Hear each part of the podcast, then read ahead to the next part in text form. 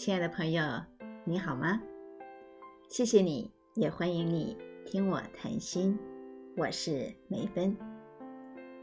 我们在上一集的节目当中谈到，你要做一个痛苦的人，还是要做快乐的猪？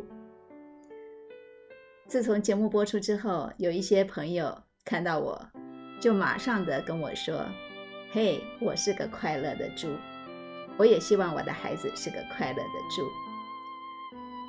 也有朋友比较沉稳的告诉我说：“我心里头想的是想当个快乐的猪，可是我对于从来啊要作为一个人会经历的痛苦过程，我也不会拒绝。所以，他不拒绝当个痛苦的人，但是心里头的想望还是想当个快乐的猪。”大家都想要追求快乐，我其实很开心，也不会讶异这个关于快乐跟痛苦的议题会引起大家这么热烈的关注，因为痛苦跟快乐，这都是我们每个个人啊切身的感受。在禅宗呢，它有一部很有名的书籍，叫做《指月录》，这一部书籍收录了很多。禅宗大师的言行，还有小故事，按着禅宗的术语呢，就称为公案啊。禅宗有很多的公案，在公案当中参禅。那么在《指月录》第二十八卷里头，记载了清源维信禅师他很有名的一段公案。他对他的弟子们说：“老僧三十年前。”为参禅时，见山是山，见水是水。及至后来亲见之事，有个入处，见山不是山，见水不是水。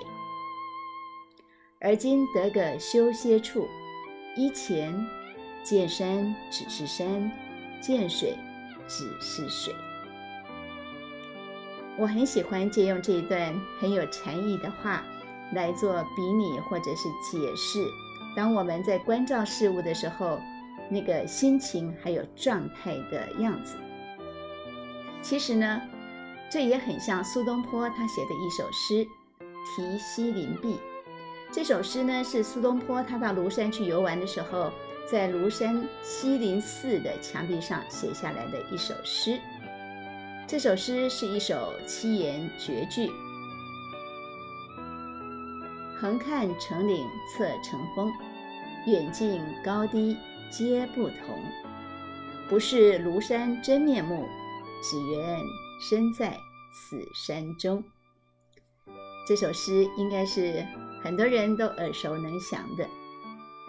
不管是这一段禅宗的公案。或者是苏东坡的这首诗，它表达的就是每个人的精神境界不同，站的位置不一样，那么去看待一个相同的事件的时候，当然每个人的反应都会是不一样的。所以呢，当我们想着要去选择当一个痛苦的人，或者是啊当个快乐的猪的时候，我们很容易的会掉入。啊，一种相对的二分法的陷阱。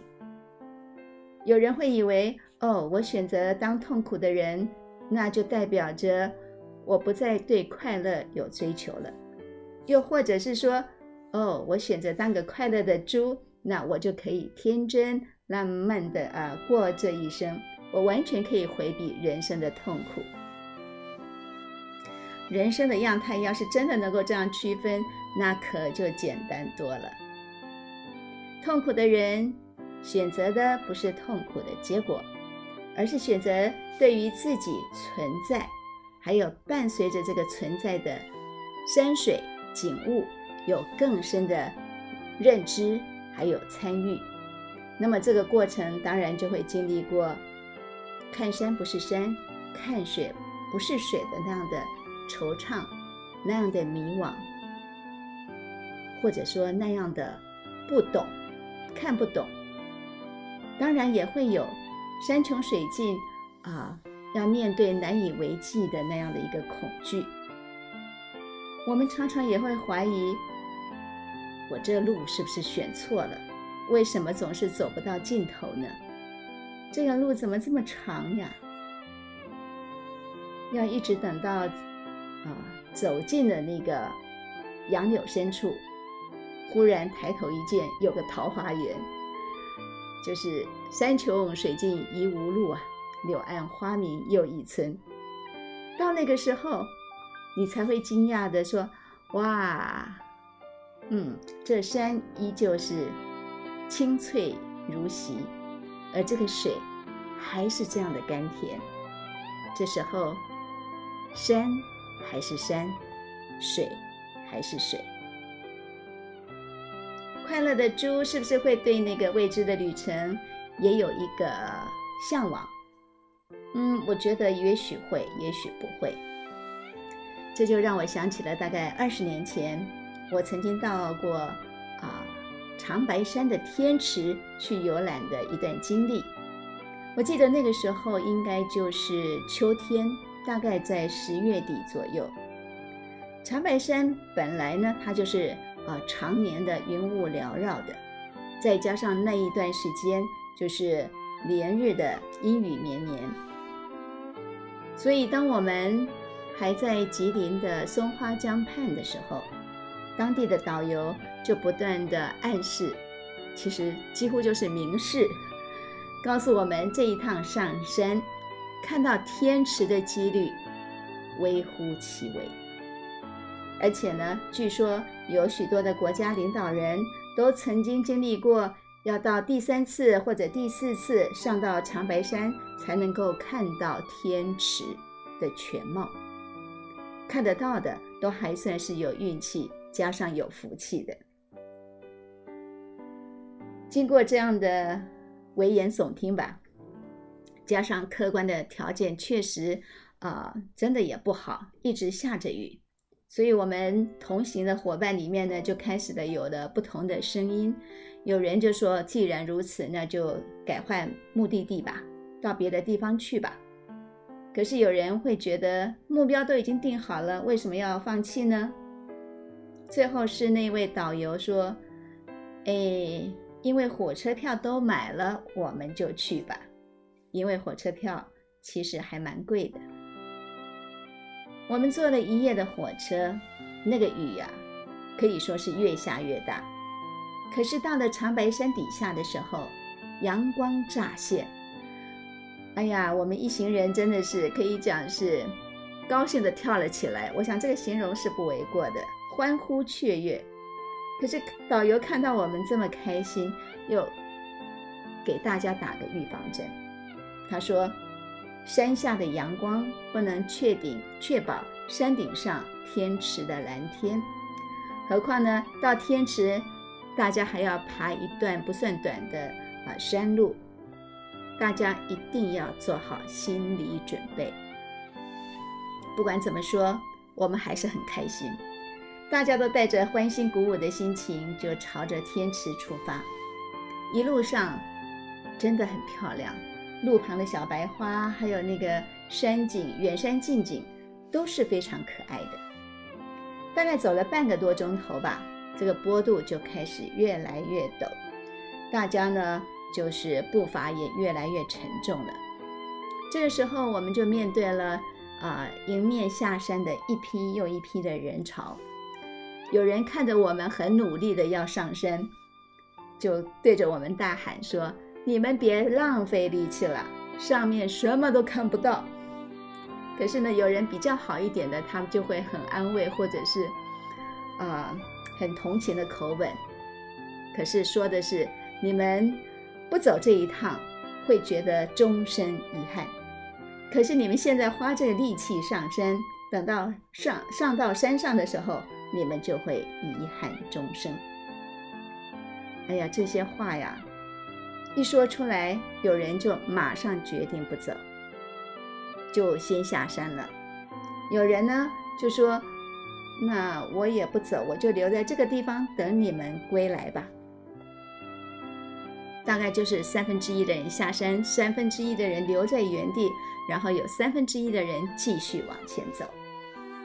我。选择继续往前走，不然我今天就不会说这个故事了，对不对？虽然选择继续往前走，可是我的心真是犹疑不定的，而且步伐真的是越来越疲惫，越来越沉重。我一路走，心里头呢不断的就啊冒出很多的问号，不断的向自己发出这样的一个问句。你真的要继续走吗？很累耶，不走也没有人会笑你的啦。你这么辛苦上山，可能什么都看不到哦。你真的是那么潇洒，不在意结果吗？就是这样的问号。我想，我如果紧紧的盯着自己的一步一脚印，这样的疑问会不断不断的冒出来。还好。我当下的决定是抬头看着远方。说也奇怪，这个时候做的这个决定，心里头就涌起了一股，呃，应该讲很坚定的力量吧。我所有的这一些问号都会被一股很正向的能量来取代，来回答。你要走下去，因为你看风景越来越美丽。一定要走下去。有一天，你会因为今天的坚持感到安慰，感到骄傲。当然要持续的走下去啊！因为目标虽然很重要，可是沿途的风景也是很漂亮，而且这是很难能可贵的经历。一定要走下去。曾经有人说。啊，我是一个天生的乐观主义者。当我面对沮丧难堪的环境的时候，我总是还能够自我鼓励。同时，我也是期望别人可以跟我一起努力的去面对。所以你会问我，到底最后看到天池没有啊？感谢上帝，我们选择坚持到底的人呢，不但看到了。啊，天池的全貌。根据那位导游的说法，当天那个天清水蓝，是他几乎前所未见。这么多年来，他很难得看到有这样的一个天池的原貌。所以，很显然的，我们的运气跟我们的福气是远远大过国家领导人。这是我曾经游历天池的经历。现在，长白山的山顶还是天天的烟雾缭绕，天池的水仍然是覆盖着很神秘的传说。那个山还是山，那个水还是水。而我呢，每当想起或者是啊听说长白山的这些传说，我都会。会因为当年我选择痛苦的坚持而感到快乐。你快乐吗？如果你正像我当年上山的景况，在痛苦的前进当中，我要对你说，请你加油，坚持下去。你的目标和那个快乐正在等着你。祝你平安。祝你快乐！我们今天就聊到这里，下期再会。